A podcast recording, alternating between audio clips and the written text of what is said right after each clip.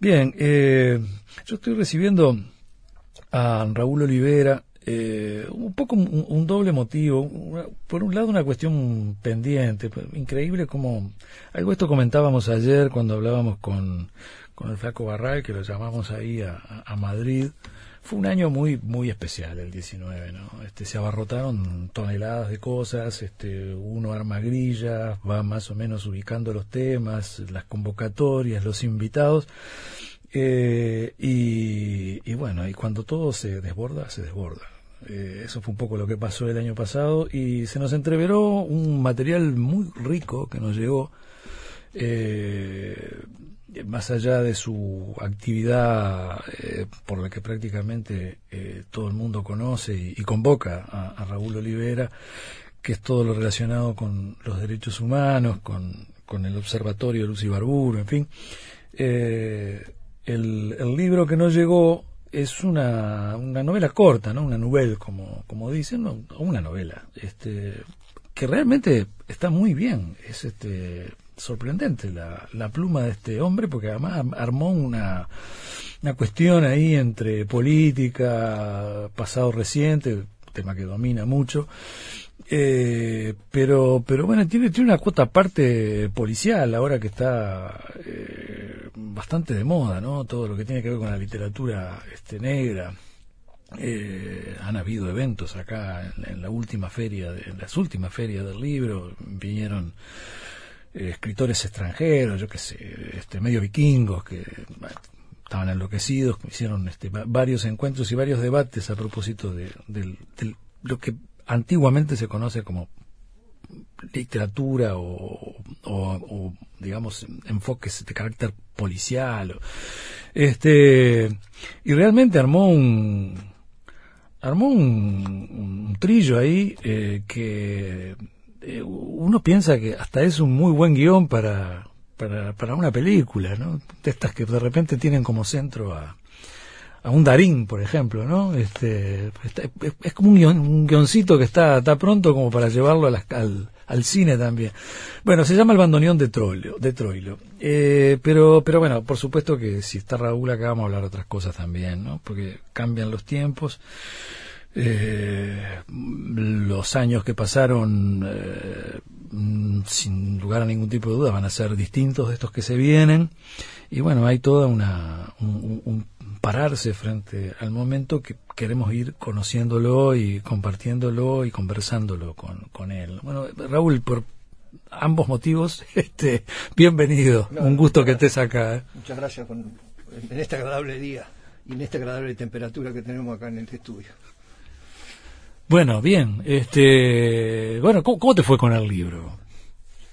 Bien, el, libro en realidad entró en un momento muy, muy especial, en el medio casi de la, de la campaña electoral, pero sin ninguna duda, como tú planteaste, es un por la temática que toca de alguna manera, sí, este, despertó cierto interés, digamos, y yo te, te diré que, que yo, yo, yo, he escrito algunas otras cosas, con Sara me escribimos por lo menos, pero nunca escribimos, yo nunca escribí sobre ficción. Y en realidad la ficción a mí, me, en determinado momento, hace un par de, tres años más o menos, tres o cuatro años, no me acuerdo bien ahora, este, un poco para escapar, digamos, de, de, la temática en la cual uno está enjergado, ¿no? que es el tema de los derechos humanos y todo lo demás, este, de, alguna manera acá están. Sí, bueno, por eso es el hombre y sus circunstancias, ¿no? Mm. El hombre quiere escapar de algo, pero las circunstancias siempre lo llevan a lo mismo. Y en ese momento, se me, se me por invitación de una, de una, querida compañera, muy buena escritora también, que es Paula Peregrino, me dijo, ¿por qué no venís al taller que yo, que, yo estoy yendo de literatura? Un taller que está Rosario Peirú y mm. Carlos María Domínguez. Y bueno, hice esa experiencia para escapar de alguna manera y para una suerte de, entre comillas, terapia, digamos, para escapar del trabajo diario en el tema de derechos humanos que tiene sus sus bemoles y sus, elementos, digamos, eh, que van, que, afectan sin ninguna duda la, conducta de, los seres humanos. Y bueno, en ese, en ese marco de ese taller escribí un cuento cortito, no, no tenía más de cinco o seis páginas, que es de alguna manera el mecanismo de este libro. Y bueno, con el paso del tiempo dije, bueno, pero esto de alguna manera me puede servir para denunciar algunas cosas, porque yo tengo tengo la convicción de que el tema de entender nuestro pasado, este, la lucha contra la impunidad, eh, no solamente se hace en los escritos judiciales, mm. se hace a veces con la música, con la poesía, con el cine, con las documentales y con la ficción. Entonces, en función de eso, este, decidí escribir esta, esta novela, la cual este, la presentamos eh, a mediados del año pasado, creo que fue en mayo, este, En, la Biblioteca Nacional. Después la hemos presentado en, la, Feria del Libro de, de, Canelones, bueno, y en algún otro lado hemos hecho algunas presentaciones. Y lo que sirve de alguna manera, el, digamos, la, la, trama de la novela y el desenlace y todo lo demás, sirve de alguna manera para plantear una situación. Yo me acuerdo cuando si cuando invité para la presentación a Mirta se le digo, no, quiero invitarte, y ella, y yo le digo, pero no te la voy a invitar como, como fiscal, te quiero invitar como, como lectora, porque ella es una buena lectora de novelas policiales. Este, y quería ponerlo a prueba desde el punto de vista de decir, bueno, yo, yo nunca, dentro de la novela encontrarás que hay una, una clase de derecho que da el personaje. Yo nunca entré a una facultad de derecho.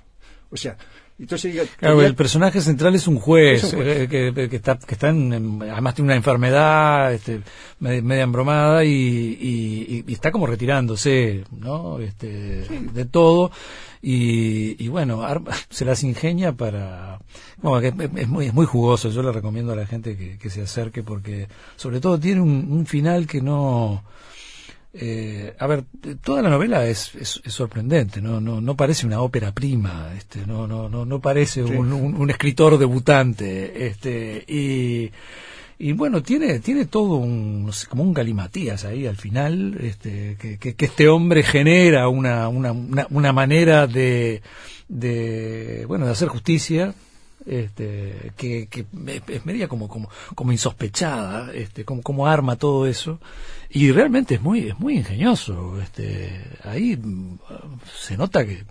y toca otra, otra problemática que también a mí me han preocupado mucho, que es el tema del olvido.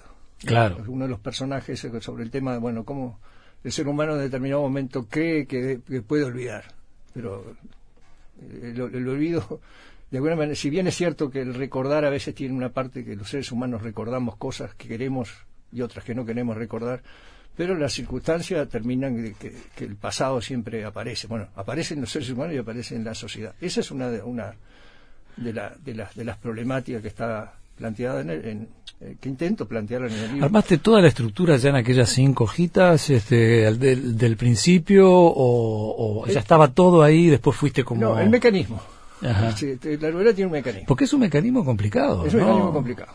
Este, claro, me ayudó de alguna manera. Yo, en, mi vida laboral, al final me tocó trabajar cinco o seis años en un juzgado, no en un juzgado penal, no, pero en un juzgado, o sea, de entender el tema de, de, digamos, de, cómo funciona la justicia y de alguna manera también lo que lo que puede vivir el ser humano cuando está encargado de esa cosa tan importante que es decidir este, sobre, sobre un delito, sobre castigar a alguien o no castigarlo, y se, y se siente frustrado por la imposibilidad. Y, medio, medio como, como reincidente, porque hay dos figuras ahí, este, bueno, esta, esta compañera, ¿no? Que, que es, detenida, pero que después es liberada, y que después pasa, en circunstancias supuestamente normales de, la vida, este, se, vuelve a reencontrar con quien de alguna manera este, la, la, había maltratado, la había torturado en otras circunstancias distintas, y hay como, hay como un, doble como un doble crimen ahí que, que reincida en los tiempos. Realmente eh, eh, la cosa es rebuscada, pero, pero pero está muy bien, muy bien planteada. intenté hacer una, efectivamente un libro corto, se lee rápido, intenté justamente que fuera eso, o sea que no, sobre esos libros uno puede, sobre, sobre ese mecanismo uno podía haber escrito capaz 200, 300 páginas y hace como lo Es verdad, es verdad. Ah. Este, yo creo que tenía que ser un libro este que se leyera rápido hasta, hasta responde de, un libro yo dije tiene que ser un libro amigable porque tiene que ser amigable para mí. Yo tengo un problema de, últimamente casi no puedo leer libros por el problema de la vista. Ah. bueno también no lo voy a hacer como esos libros que a veces uno compra y no lo puede leer porque tiene una letra chiquita que son no sé si es para ahorrar papel o algo por el estilo. Entonces Y después tiene otro otro objetivo el libro también. En determinado momento nosotros en el año eh, ese año teníamos dificultades desde el punto de vista del funcionamiento del observatorio. Precisábamos de alguna manera tener una política de publicaciones. No teníamos dinero. Y dije, bueno, voy a publicar este libro y bueno, y lo que su venta de alguna manera nos sirvió para publicar otras cosas que ya no son ficción. Así que estuvo en función de eso dentro del observatorio, ¿Eh? lo, hicieron medio como para. No, no, sí, sí, yo no, yo lo hice y dije bueno, lo que se venda de este libro, este, es, este, es un aporte que hago a, la finanza del observatorio. Mira, mira. Este, al, igual que muchos hacen, digamos, mucha gente en este país, más de las que creemos, hacen trabajo solidario en el observatorio, que se ofrecen, yo que sé, para hacer un video, para sacar una foto, para, para muchas cosas que permite que el, observatorio funcione, bueno, de alguna manera, aparte de mis horas militantes, dije, bueno, vamos a, a, publicar esto y bueno. bueno, ¿y cómo, lo vio este Mirta Guiance y, Domínguez y la, gente que estuvo trabajando contigo en el taller? ¿Qué, qué, te dijeron? ¿Les, cayó bien? Digo, es un buen material. Sí, Rosario Perú, que fue la que me impulsó de alguna manera también a publicarlo, porque yo tampoco tenía intención en principio de publicarlo. Dije, no, eso lo, lo, lo, escribí, bueno, porque me pareció que, que, debía escribirlo, porque también me servía escribirlo. Y fue ella la que me convenció de que, de, que, de que valía la pena escribirlo. Este, y bueno, más bien yo le debo mucho a ella. Ella estuvo en la presentación, hizo una muy buena, este, una, una interesante lectura. Este, ella es una excelente crítica, digamos, mm. literaria, bueno, y en ese sentido, este, también ayuda desde el punto de vista de, su opinión. Y lo que vos decís, bueno, yo he recibido muchas opiniones sobre el libro, no, he recibido grandes críticas, quizás, aunque creo que nadie me lo dijo, pero yo supongo que alguien debe decir, bueno, una persona que está trabajando en un observatorio y está luchando para que se haga justicia, este, está propagando algo, bueno, no voy a decir lo que, pero está propagando algo que es la frustración con relación al sistema judicial que tiene un propio integrante del sistema judicial, que es el este, Alejandro Reynoso, que es el mm. protagonista del libro, ¿no? Y bueno, pero como tú decís, bueno, es este está ahí para que de alguna manera la gente no no, no te han dicho que tiene todo un un, ambiente muy muy como cinematográfico. Pues, eh, sí, hace, eh, ya que tú lo decís el otro día, Carlos, un, un amigo este que también se lo llevó para leer, me dijo, Raúl, esto para ser una película. Por supuesto que Tenés que mandarlo a, Netflix y a que, se hace. no, pero escúchame, eh, es muy común que mucha gente que hace este tipo de cosas las mande, no, no es nada raro. Los envían y les prestan mucha atención, este, aunque aunque no lo parezca, le prestan mucha atención y terminan haciendo algo. Este, yo realmente me parece que, sí, que es muy es muy cinematográfico. Tiene en el Río de la Plata, nomás del otro lado, en, Buenos Aires hay un montón de productoras que podrían interesarse. ¿eh? La verdad que tenés tenés que pensarlo, no sé, pues una segunda etapa. Eh, el, libro ya salió, ya como uno ya lo parió, este, ahora está. ¿Se consigue todavía, Raúl? Eh, lo, lo, distribuye Gucci, este, lo, lo puse, digamos, al principio no lo puse en distribución comercial, este, porque tenía ese fin, de alguna manera, y además también porque quería ponerle un precio que, que, que, fuera, que no fuera prohibitivo. Bueno, y está, lo, está lo, lo, tiene Gucci para distribuir, se encuentra en la librería, se encuentra en el observatorio, si se quiere comprar también. Este, está hecho el convite, ¿eh? ¿eh? Raúl Olivera Alfaro, El bandoneón de Troilo, de Ediciones del Potrero. ¿eh? Este, sinceramente es muy, pero muy recomendable. Eh, nos, lo van a agradecer a quienes sigan nuestro consejo compartido acá con, con el autor, pero este, seguramente les va a dar esa sensación una vez que, que lean este, este material y que obviamente, digo, aparte tener una, una suerte de tráiler ahí, qué sé yo, este policial. Eh, yo, complementaría el libro y que y escucharan este la pieza de Troilo que hace mención. Está muy bien, sí, sí, sí, está muy bien. Este, claro, Hasta, no, hasta esos detalles, el autor estuvo ahí, no, no, no. Un mucho piensa es un libro de tango, no, es un libro que compara la justicia con un bandoneón, o sea que hacer justicia de alguna manera es este, tocar las teclas adecuadas para que suene como tiene que sonar. Eh, reitero, una muy buena novela eh, por los temas que trata, por, cómo está desarrollada y eh, en, lo que bastante hincapié ha hecho Raúl acá, da para reflexionar y para pensar en, muchas cosas. Este, eso también está realmente bueno. volvemos a los temas que te convocan a cada rato. Me saco el sombrero y me pongo el otro.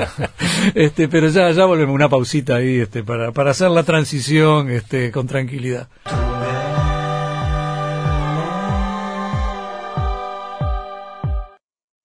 Seguimos con Raúl Olivera. Bueno, el, Raúl, eh, hay, hay una pregunta cantada, ¿no? Incluso ustedes y un montón de, organizaciones que tienen que ver con el tema se reunieron ahí a, fin de año, no, me acuerdo en qué balneario, pero se reunieron. San Luis. San Luis.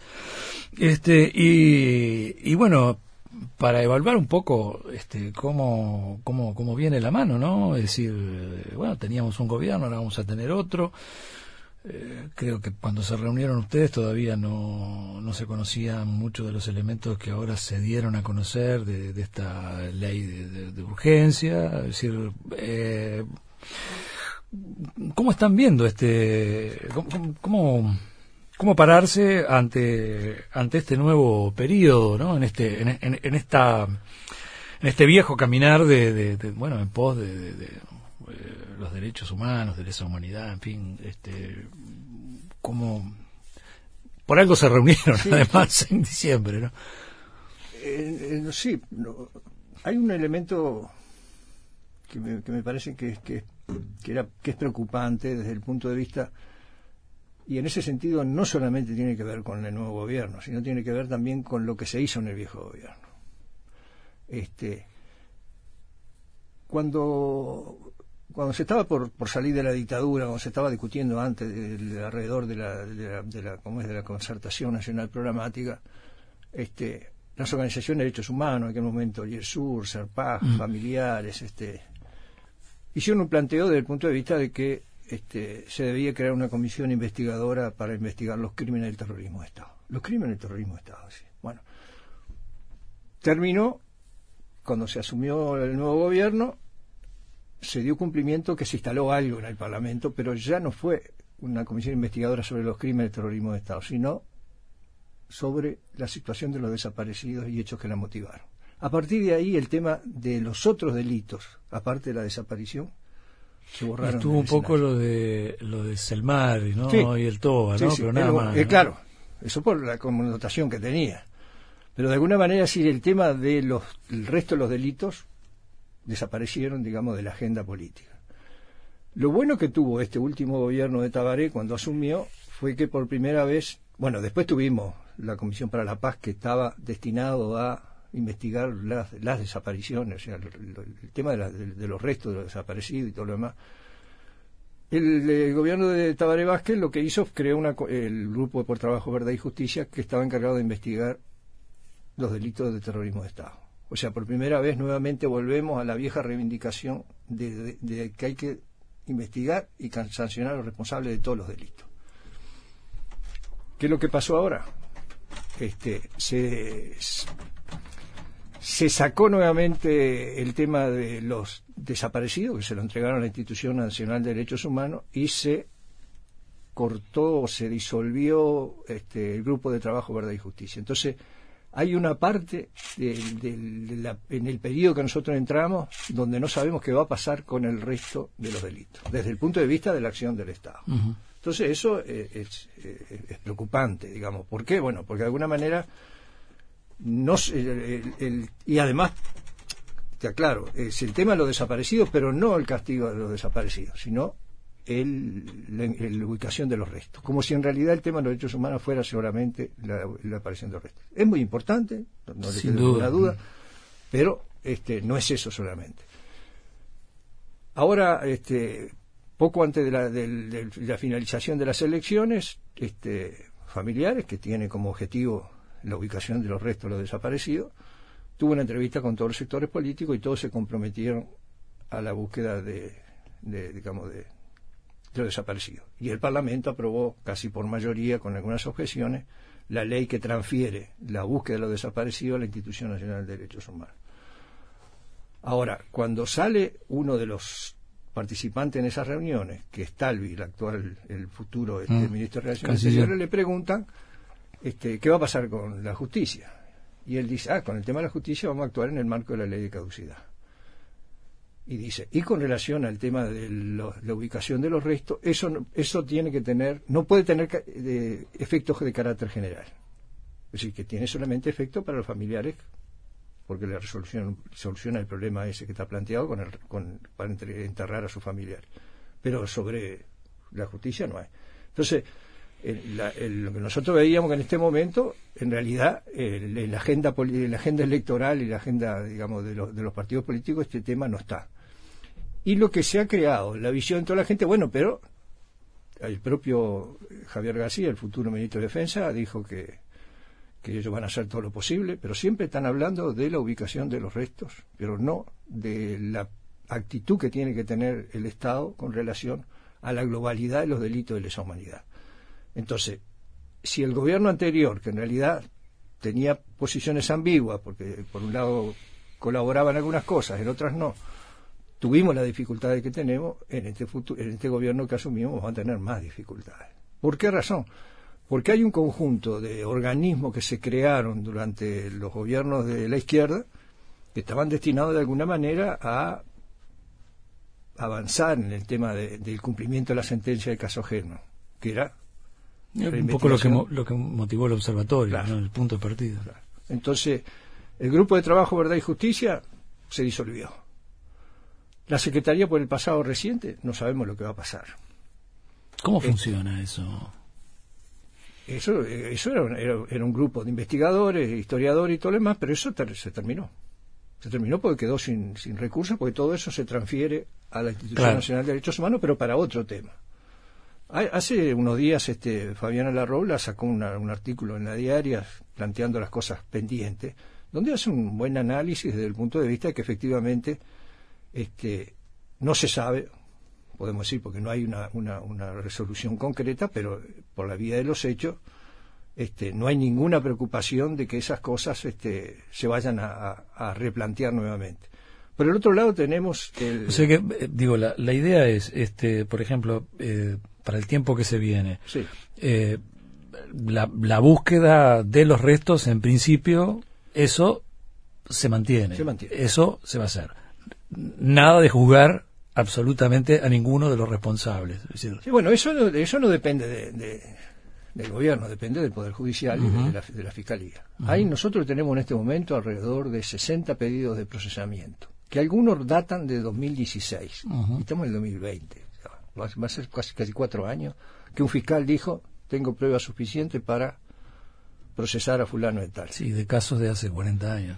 Eh, de hace 40 años. Bueno, entonces, el, de- después están todas las chicanas que hacen, digamos, las defensas Mm. de los militares ante la Suprema Corte de Justicia. La Suprema Corte de Justicia no tomó ninguna medida de carácter administrativo para agilitar esas, esas causas. Por ejemplo, cuando se crearon lo- lo- los, los, los nuevos juzgados, digamos, para el Código Nuevo y algunos quedaron en el Código Viejo, no se pensó desde el punto de vista de algo que se hizo en Chile, por ejemplo, que se descongestionó algunos juzgados.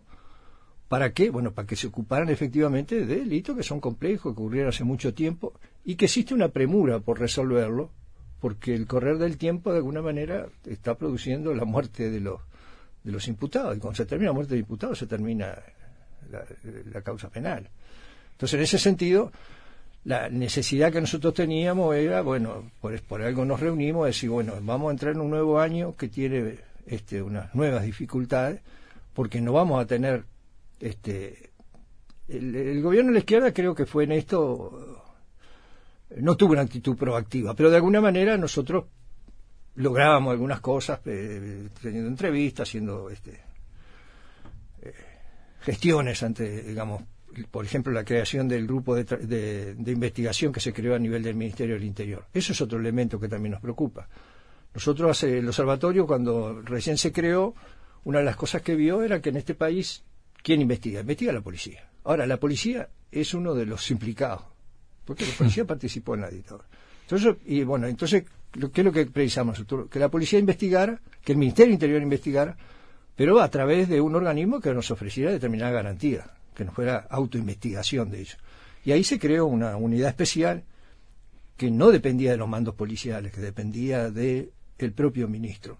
O sea, que, una, relación directa con una relación directa. Bueno, esa, esa con altibajo no funcionó durante todo este periodo. Ahora, en este nuevo periodo que viene, se va a mantener, está, está creada por ley, ¿no? Hay que ver qué es lo que va a pasar en eso. Bueno, pero ¿qué va, se le va a poner a los militares retirados como va a poner ahora al frente de las comisarías? Bueno, eso no nos preocupa porque efectivamente lo de la mayoría de, los de, los de, los de los policías retirados, la gran mayoría de ellos, fueron todos vinculados a la bueno, parte mm. del aparato. O sea, entonces, en, ese sentido también eso es un elemento de, de, de preocupación. Entonces, nosotros hemos, hemos iniciado una suerte, digamos, de ofensiva desde el punto de vista de, bueno, por un lado, respaldar a la, a la Fiscalía Especializada, que efectivamente está cumpliendo un rol muy efectivo desde el punto de vista de, bueno, de, encarar las causas, de unificar las causas eh, que de alguna manera tienen que ver con, el, con centros de detención en particular. Y por el otro lado, una ofensiva de carácter internacional. O sea, fuimos, presentamos un, un este, una vez data ante la, Corte Interamericana, fuimos ante la Comisión Interamericana, ahora que funcionó en Quito, para plantear el tema de la situación que está viviendo el Uruguay. Si a eso le sumamos las cosas que de alguna manera no solamente con relación a, los delitos del pasado, sino a las amenazas que han habido durante todo este periodo a, organizaciones de derechos humanos, a abogados y, y activistas de derechos humanos, que hemos sido amenazados y todo lo demás, bueno, y que eso no se ha avanzado tampoco, bueno, son elementos que efectivamente este, nos preocupa. El observatorio, de alguna manera, ha tenido una, una su funcionamiento necesita este esfuerzo humano y, recursos financieros. O sea, este año probablemente tengamos terminemos, digamos, una cierta financiación que tenemos. Bueno, hay que pensar cómo se sigue en el futuro y nosotros precisamos que de alguna manera la dificultad que a veces tenemos las organizaciones de derechos humanos, que tenemos casi ciertas áreas de especificación, por ejemplo, yo qué sé, Crisol fundamentalmente está en el tema bueno de, pelear la ley de reparación, los familiares la búsqueda de los de, digamos de los restos desaparecidos y cuando se habla de bueno quién está en nombre de la causa el PCNT. Bueno, más allá de que el observatorio no es el PCNT solo, más allá de que el PCNT efectivamente es una pieza fundamental desde el punto de, vista humano y desde el punto de vista financiero, este, pero precisamos que de alguna manera haya en este periodo una, una actividad de la sociedad civil unificada. Y para unificarse tiene que tener un, ¿cómo se llama? Un dictamen, una, ¿cómo te voy a decir? Una, una definición del escenario en el cual vamos a estar. Porque si no, de alguna manera, los, pocos esfuerzos que, se puedan hacer son infructuosos. Entonces, la, última reunión que hicimos en San Luis apuntaba a eso. Por un lado, a que hubiera un empoderamiento de todas las organizaciones del observatorio, o sea, de, y de tratar de tener una estrategia única con relación a este tema, que es cómo logramos que de alguna manera el Uruguay, con una fuerza política que efectivamente, históricamente ha demostrado estar comprometida con la impunidad, como ha sido el Partido Nacional y el Partido, el Partido Colorado, y agreguémosle la posición, digamos, de, Cabildo Abierto, sin ninguna duda es para, es para, para preocuparse y para discutir y establecer algunos parámetros que nos permitan de alguna manera tener una, la acción eficaz más, la, la, más eficaz. O sea, nosotros, yo estoy convencido de que la agenda de derechos también, no solamente en el tema del pasado, sino en el tema de los derechos actuales, va a ser afectada. Este... Eh, te, agrego, eh, eh, aclarando que es, un borrador, ¿no? Porque está bien, vamos a especificar que este, esta ley de, urgente consideración es un borrador, efectivamente es un borrador pero de alguna manera lo, que viste en el borrador este, te afirma un poco en estas conclusiones que, estás sacando y de ahí lo llevas al plano de los otros derechos, eh, no, no, estrictamente sí, los, derechos humanos. Yo lo que, eh, mi opinión personal es que la aparición de este borrador, como tú decís, de alguna manera llevó en primera instancia una respuesta de las organizaciones que de alguna manera vieron las cosas que le afectaban directamente. Que está bien. O sea, uno, el trabajador lo primero que va a mirar es qué cosas le afectan el, el, derecho a huelga y todo lo demás. La universidad tendrá que ver con el tema de las becas y todo lo demás. Bueno. Y también las instituciones, digamos, del Estado, la Fiscalía y todo lo demás, vean cómo esa, esa ley de alguna manera les afecta. Es legítimo que eso se haga y además está bien que se haga porque son los que conocen. Ahora, lo que no, yo creo que lo que ha faltado es que la, la lógica de esta ley, o sea, qué escenario crea esta ley más allá de lo concreto que diga. Y que yo la, Porque da una idea, ¿no? Por no decir una ideología, ¿no? Eh, sí, es, una, es un escenario que crea, que, que se asienta en otro escenario que se creó anteriormente, que es el escenario de vivir sin miedo. Entonces, cuando vos decís, bueno, en ese escenario, ¿qué es lo que empieza a aparecer? Y hay que ver que las conductas del, Estado, y la, eh, de alguna manera, son a veces el reflejo o el espejo que después se refleja en la acción de los ciudadanos. Entonces tenés Colonia, que va a tener de candidato a, a quien de alguna manera fue claro que podrá no tener delito, pero que es una conducta claramente reprobable y todo lo demás, lo tenemos de candidato a intendente y probablemente capaz que hasta candidato de candidato de Colonia. Tenés lo, la patota que mata a un, a un, guarda, un cuidacoche en Pando. Tenés el, el, que electrifica la cosa. Bueno, todo eso de alguna manera ocurre en un nuevo escenario que se empieza a instalar en Uruguay y eso es lo preocupante. Entonces, ¿cómo nosotros, y un escenario que se instala de alguna manera en, un Uruguay, digamos, que estaba escondido también? Ese Uruguay que surgió de alguna manera y que tuvo, lo, que, que surgió el apoyo a, Manini, ¿no? un partido que, que, surge de, la, de, la, nada casi y logra los votos que obtuvo. Bueno, todo eso de alguna manera creo que hay que verlo más allá de lo particular. Que se mete un poco en la región, ¿no? Porque estaba medio como muy aislado, ¿no? Sí, sí. Bueno, eso me parece que es un elemento de preocupación que debe estar en el marco, digamos, de, de las reflexiones que hagamos eh, dentro de la, de la sociedad civil, digamos. Es cierto, tenemos que prestar atención a aquellas cosas concretas. Yo creo que efectivamente hasta pienso que la, presentación de esta ley es una suerte de la lógica del camello, ¿no? El camello dice que cuando quieren llevar 100 kilos le cargan 150, le cargan los 50 y llevan los 100 que uno quiere llevar. Bueno, es probable que aquí efectivamente este borrador eh, algunas cosas le saquen y todo lo demás. Lo que no le van a sacar es una lógica punitivista que tiene y una lógica que de alguna manera está alimentado con, yo que sé, con, pensar que en este momento hay, un, hay una, guerra entre la policía y los delincuentes que están robando los digamos, las armas y todo lo demás. Bueno, todo eso genera una, un estado de ánimo a nivel social que, que produce después determinados tipos de conducta. Bueno, eso me parece que son, a mí eso es lo que más me, me preocupa. ¿Por qué? Bueno, porque de alguna manera cambia una, una, una lógica que, que, de alguna manera en el Uruguay se, está, se había instalado, que era una lógica, digamos, de, de avanzar en la, en la agenda de derecho, de establecer determinadas este, forma democrática de resolver los distintos temas. Bueno, y, se llegó lejos, ¿eh? ¿eh? Se llegó lejos en ese sentido. ¿eh? Sí.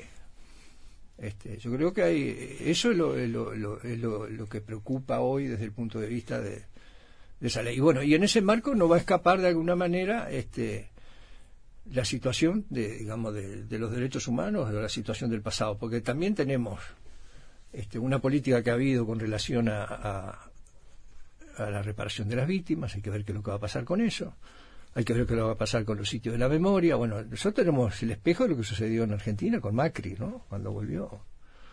Entonces, en ese sentido, bueno, nos parece que hay que prestar atención en eso y este y, tratar de tener una, un, nivel, digamos, de, involucramiento con, las, con, con esas cosas que de alguna manera se empiezan a instalar a nivel de la sociedad para que eh, no, no, no. Para que alguna vez tengamos la, eh, la, alerta puesta. Eso es un, es un elemento que me parece que hay que, hay que reflexionar. Bueno, y ahora, pasadas las elecciones este, departamentales, este, asumirá, eh, el, antes va a asumir el gobierno, el primero de marzo, se empezará a discutir esta ley, que por el otro lado, la, la forma en la cual viene planteada, este, es también muy antidemocrática. Yo creo que hay aspectos anticonstitucionales. Sí, salieron varios especialistas, López Goldaracena y otra gente más, este, cuestionando que hay artículos totalmente inconstitucionales, ¿no? Entonces, eso va a generar, sin ninguna duda, una otra, pero a mí lo que me. pero creo que no le van a poder sacar ese. La raíz, el concepto, ¿no? El concepto que de alguna manera está. El escenario ese del que, del que tú hablas, ¿no? Sí. Esa es una, una, una tentación que la, más que una tentación, un elemento que ha estado planteado en todas las, las, políticas de la derecha en América Latina, ¿no? Una pausita y redondeamos, Raúl, en el bloquecito que viene. Raúl, eh, eh, hace poco, relativamente poco, unos meses, el año pasado estuvo Chargoña acá y vino con un montón de casos. En, ese sentido, mm, en cuanto a casos concretos, ¿en qué, en qué andaríamos, eh, digamos, muy avanzados y, y, en qué muy atrasados, ¿no? Pero Sí, avanzado, eh, avanzado mucho la, lo de la fiscalía. Lo de la fiscalía. O sea, la, fiscalía ha avanzado desde el punto de vista que ha eh, logrado, en, yo te decía, más de cerca de 60 pedidos de procesamiento tiene en varias causas, este, pero que no se termina de materializar en, un, en, un, en un procesamiento. Entonces, en ese sentido se avanzó, pero por el otro lado, el, desde el punto de vista de la Suprema Corte de Justicia, y de las medidas que debía haber tomado para que de alguna manera no las, las chicanas de los militares no fueran este, efectivas como están siendo, porque ellos con el tema de los recursos, van recursos y recursos, y recursos. Yo, yo digo si si en el derecho penal común y corriente cualquier delincuente se dedicara hoy, los abogados, digamos, defensores de, de un rapiñero, de un homicidio común y corriente, desarrollar esa estrategia, se paralizaría el Poder Judicial. ¿no? Porque diría, bueno, pero ponen recurso de inconstitucionalidad contra la creación de la Fiscalía. Bueno, sobre cualquier cosa crean un coso. Eso en el caso del, de este hombre, de, este el zorro, ¿no? Es decir, que, ah. que, es rarísimo, porque digo, eh, fue, bueno, fue una buena noticia que apareciera por, por, por España, pero bueno, está acá, este y, no está ni con prisión domiciliaria ni nada que se le parezca, salvo tener un pasaporte retenido, este, ¿no? Eh, eh, no, y hay otro elemento que me parece que es interesante. Que bueno, y creo que lo que alego es la inconstitucionalidad de la Fiscalía, ¿no? Ahora, hay otro un elemento interesante que es, bueno, este, es, todas esas causas se están sustanciando por el Código Viejo. Por lo tanto, el que conduce la investigación es, son los jueces. Este, y en ese sentido, bueno, el, papel de la fiscalía de alguna manera tiene, actúa ahí, pero tiene esa dificultad de que de alguna manera es el que conduce la causa, es, es, el juez. Ahora, en las causas nuevas, que se presentaron luego de aprobación de la causa, el papel lo tiene la, fiscalía. Y en ese sentido se empezó una, una, una, una cosa muy interesante que es la, la causa de los vagones en Canelón. Claro. Bueno, y ahí tenemos este, otras posibilidades, digamos, hay que ver cómo se desarrolla todo esto, que, que tiene que ver con, la, con aquellas causas que se, que se están iniciando. Hay también el observatorio tiene un, unas cuantas causas, no me acuerdo el número ahora, nuevas que se, que se están trabajando, se están armando en este momento. Bueno, y en ese sentido, bueno, también hay que ver si, bueno, si, las modificaciones que de alguna manera se quieren hacer en la, en la fiscalía este, claro, porque, porque, porque también hay una, una nueva modificación al nuevo código, ¿no? En este, en este borrador, del, este que, del que hablábamos, ¿no? Y ahí tenemos. Porque en principio, digo, estando la fiscalía, bueno, el poder judicial, qué sé yo, y, de acuerdo a lo que planteábamos antes, eh, eso no debería cambiar, de acuerdo, ¿no? Eso debería seguir por sus carriles, pero, pero bueno, el escenario, como vos decías, Sí, eh, ahí, ahí, hay mucho la, la presión de, de, dos, de dos. Uno es explicar su vida, cuál es su, su papel en, en, todo, en todo este periodo. Ha sido de alguna manera su, su, batalla personal contra, Jorge Díaz.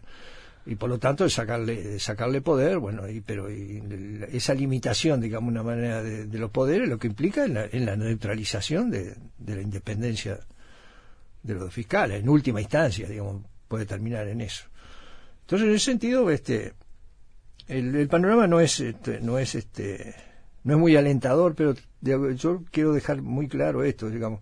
Nosotros generalmente en este tema eh, siempre nos habrás visto que somos muy críticos, ¿no? Muy críticos. No, claro, sí, sí.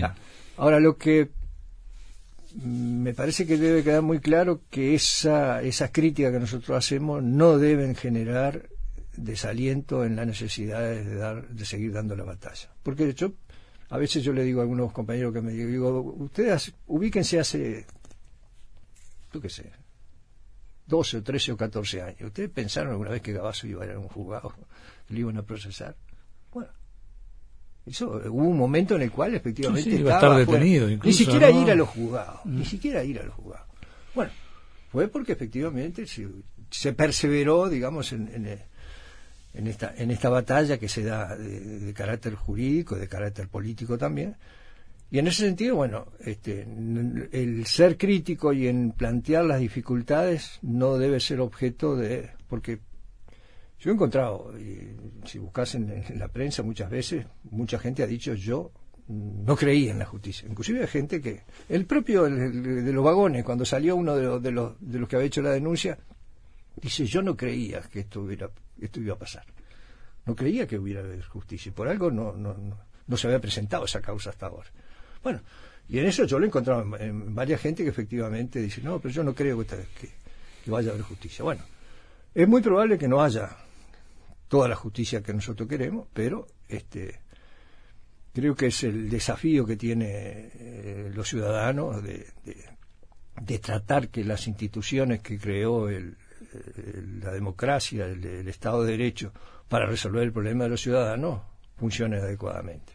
Y si no funciona adecuadamente, hacerla funcionar. Y para eso es una, es una larga batalla, tan dura como aquella que se daba contra el autoritarismo estatal que es otra, otra forma mm. también de enfrentar al Estado. Raúl, te agradecemos muchísimo. Eh, recordarle a la gente que está el libro en la vuelta ahí, El bandoneón de, Troilo, eh, que fue un poco lo que encaminamos al principio. Y bueno, te, agradecemos mucho. Eh, es, muy, muy necesaria esta, esta mirada, a ver cómo se van parando los jugadores en el campo de juego. Sí, en eso estamos. bueno, un abrazo. no, no, hay que hacer mucha analogía con el juego, porque no nos está yendo muy bien en algunas cosas. Pero... bueno, el preolímpico, por ahora tampoco, tampoco nos pongamos tan tan exigentes. Este, un abrazo para vos y también para Sarita. ¿eh? Bueno, este, igualmente para ti, un abrazo para Comunicate con nosotros 2915 1050. Estás en el Tungelé. Estás en Radio Uruguay